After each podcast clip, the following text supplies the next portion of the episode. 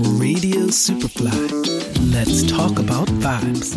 Gran Turismo Electric mit Christian Clerici. Ein Grund, warum ich so gern zu Ladesäulen fahre, weil man da immer interessante Menschen trifft und weil es immer was zu quatschen gibt. Und ich bin ganz sicher, das wird hier an der Flotte Ladesäule der VKW, wo ich mir jetzt sauberen Strom aus den Illwerken hole, nicht anders sein. Willkommen in Bregenz. Relativ doch Ladezeit ist, außer man betrachtet das Leben als Rennen gegen sich selbst. Auf der Langstrecke drängt sich die kleine Pause zwischendurch geradezu auf. Leichtes Workout inklusive. Handy raus, ÖMTC Power App gestartet, QR-Code scannen, anstecken und schon fließen auch für den Ortsfremden ohne spezielle Ladekarte bis zu 150 Kilowattstunden in die Batterien. 200 Kilometer in 15 Minuten. Das heißt zwischen Wien und dem Montafon zweimal kurz halten. Klingt plausibel, oder? Normalerweise kommt man ja auch mit der OMTC-App oder mit der Ladekarte in die Lounge, aber ich glaube, das spare ich mir heute, weil ich habe ja Beziehungen. Hallo Chris. Hallo Simone, Servus. Herzlich willkommen. Hat ein bisschen gedauert. Wie war die Fahrt? Sie war lange, wie man sich vorstellen kann, 650 Kilometer fast. Also es ist jetzt irgendwie nicht so ums Eck. Okay, da Aber es- musstest du zwischenladen. Ich muss jetzt zwischenladen, einmal in Salzburg und jetzt hänge ich da draußen und da rennt, glaube ich, mit 150 kW. So ist es. Müssen wir uns beeilen, weil sonst ist das Auto voll und wir sind mit der Pause noch nicht fertig, Okay. oder? Was für ein Okay. Albtraum. Ich weiß gar nicht, warum sich die Leute so gegen Pausen wehren. Also ich habe den Eindruck, dass sich das alles verändert. Wie sind so deine Erfahrungen? Ich meine, du bist bei den Illwerken für Elektromobilität zuständig, hast tagtäglich Erfahrungen mit Ladeinfrastruktur, mit Leuten, die es eilig haben oder auch nicht. Naja, es wird ja empfohlen, dass man alle zwei bis drei Stunden eine Pause macht. Und zwei bis drei Stunden, da legt man zwei bis 300 Kilometer zurück. Das können die E-Autos heute alle. Ja.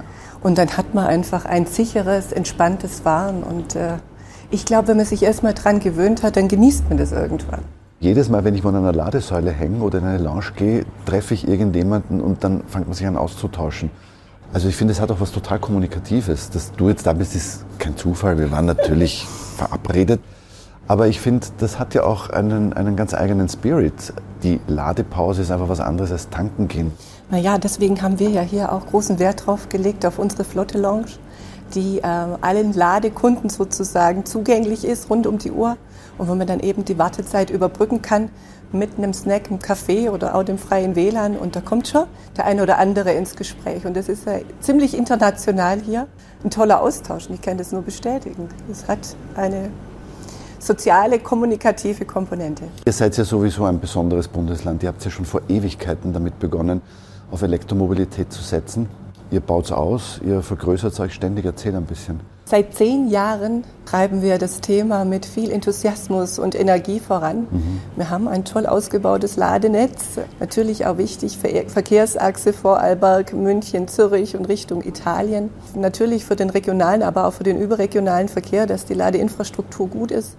Wir haben jetzt über 80 Schnellladepunkte im Betrieb, davon einige High-Power-Charger, über 500 AC-Ladepunkte und natürlich werden alle mit erneuerbarem Strom beladen, so dass man sagen kann, dass es gerade gegenüber einem Verbrennungsmotor der Vorteil immens ist und die Nachhaltigkeit gewährleistet. Wie weit ist es jetzt noch nach Gaschuren? Wie lange fahren wir jetzt? Hm, eine Dreiviertelstunde? Okay, also das ist überschaubar. Gute Fahrt. Danke. Der Weg ist das Ziel, aber das Ziel ist dann schon noch das Ziel.